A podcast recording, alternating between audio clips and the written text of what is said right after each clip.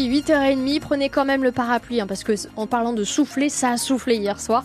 Et il y a encore pas mal de pluie prévue par Météo France aujourd'hui. Nous sommes d'ailleurs en vigilance jaune pour euh, bah, certains endroits, même je suis en train de regarder, même rouge pour la Vire d'ailleurs. Alors je suis en train de regarder aussi quelques averses qui sont en train de tomber sur le nord Cotentin. On sort le parapluie et puis surtout on prend un petit pull, puisque les températures sont plutôt fraîches ce matin, 5 à Avranches ou encore 6 à Montebourg et aussi à Cherbourg. 8h30, les infos Inès Alves nous, la tempête, la tempête Louis justement qui se calme. Et oui, vous le disiez, Caroline, après la vigilance orange pour les vents violents dans notre département hier, nous sommes désormais en vigilance pour crue pour la vire, conséquence des fortes pluies qui sont tombées dans la journée et dans la nuit. Une météo intense qui a aussi offert un beau spectacle pour les touristes, notamment sur la pointe de la Hague au niveau du phare de Goury, au nord-ouest du Cotentin. Beaucoup ont bravé la tempête comme Marine et Jean-Charles, un couple de Parisiens.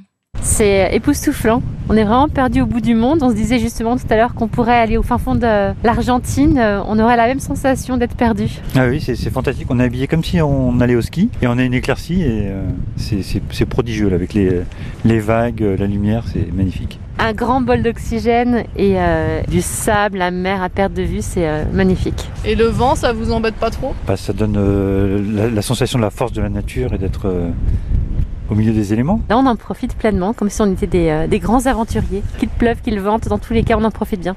Il y en a qui en ont moins profité par contre car la tempête Louis a privé 11 200 foyers d'électricité en Normandie dont 2600 dans la Manche.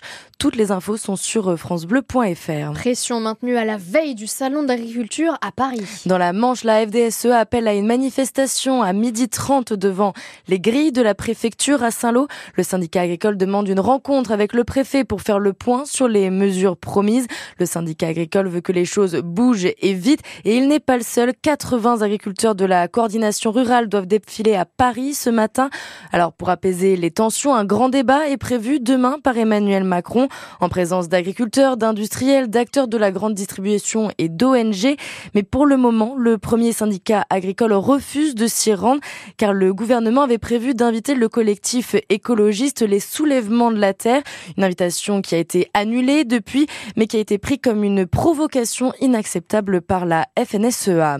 Et vous avez peut-être été euh, embêté hier par une coupure sur la 84 dans les deux sens, le temps de l'intervention des secours entre Pontfarcy et Gouvet pour un feu de camion qui transportait de l'engrais. L'incendie a provoqué beaucoup de fumée.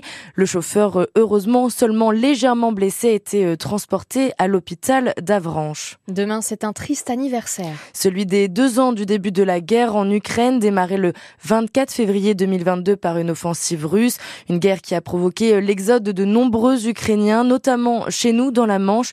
Aujourd'hui, ils sont 613 à vivre dans notre département.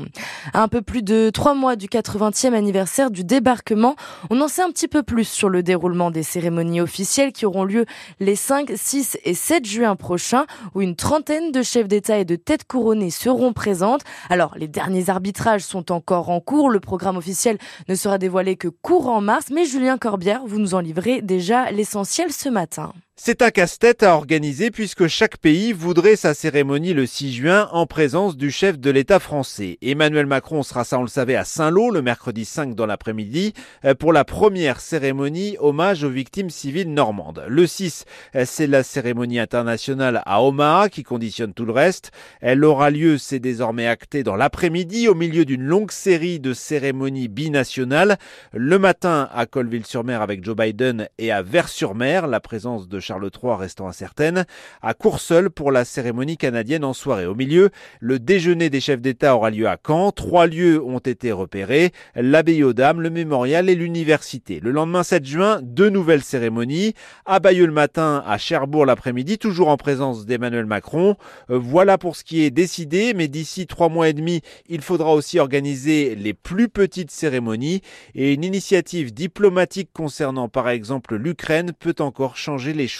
Toutes ces informations sont à retrouver sur francebleu.fr. En sport, c'est une bonne nouvelle pour la JS Cherbourg Handball. L'ailier Léo Weber prolonge avec le club et demain, les Mauves reçoivent Caen en championnat pour un derby à guichet fermé, salle Jean Jaurès à Équerre de Reville. La rencontre sera par contre à écouter sur France Bleu Cotentin dès 14h30.